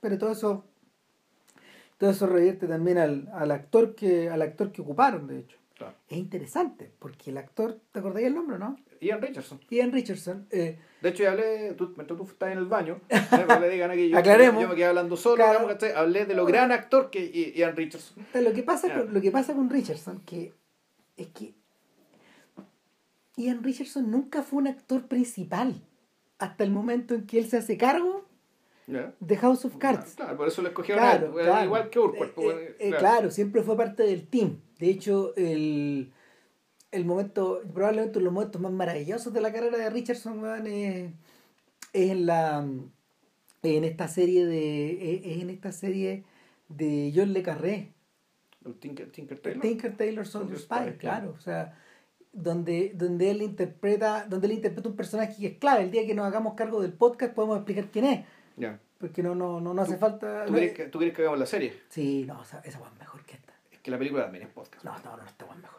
Chucha, ya. No, no, sí, no, no, hay- no, no resiste ni un análisis. Ah, cresta, ya. Es como 10 veces mejor que la película.